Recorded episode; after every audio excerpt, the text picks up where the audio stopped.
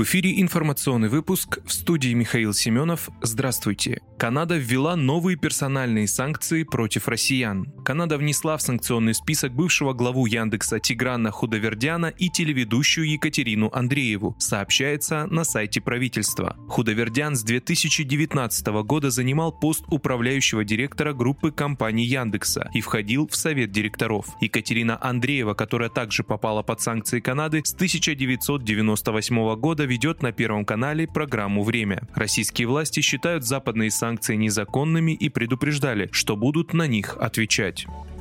В ДНР отменили мораторий на исполнение смертных приговоров. Народный совет Донецкой Народной Республики отменил мораторий на исполнение смертных приговоров, сообщили в пресс-службе парламента. Ввиду необходимости защиты суверенитета, территориальной целостности и интересов Донецкой Народной Республики в существующей военно-политической обстановке, проектом закона предлагается признать утратившей силу часть 9 статьи 202 Уголовно-исполнительного кодекса, заявила председатель Комитета Народного совета по уголовному и административному альтернативному законодательству Елена Шишкина. Таким образом, положения о наказании в виде смертной казни вступают в силу со дня опубликования закона. Напомню, в середине апреля британцы Эйдин Аслин и Шон Пиннер, а также марокканец Саадун Ибрагим сдались в плен в Мариуполе. Верховный суд ДНР 9 июня приговорил их к смертной казни в виде расстрела. Все трое признали себя виновными в вооруженной агрессии Украины. Как отметил глава ДНР Денис Пушилин, приговоренные наемники не пытались скрыть совершенные ими преступления и активно публиковали свидетельства в социальных сетях.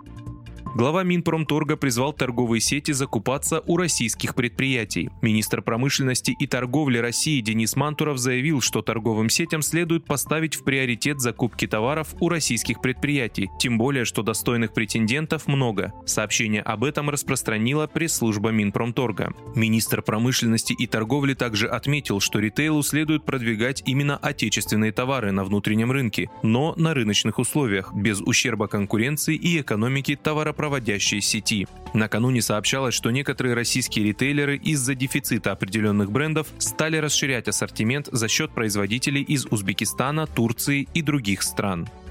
Блаттера и Платини оправдали по делу о коррупции. Бывший президент Международной Федерации футбола Йозеф Блаттер и бывший глава Союза Европейских футбольных ассоциаций Мишель Платини оправданы по делу о мошенничестве и коррупции. Федеральный уголовный суд Швейцарии не удовлетворил требования прокуратуры, которая запросила для бывших функционеров один год и 8 месяцев лишения свободы условно. 2 ноября 2021 года Федеральная прокуратура Швейцарии предъявила обвинение Блаттеру и Платини в связи с незаконной выплатой со стороны ФИФА 2 миллионов швейцарских франков в пользу Платини. Также они проходили по делу о мошенничестве, злоупотреблении доверием и недобросовестном управлении. Вы слушали информационный выпуск. Оставайтесь на справедливом радио.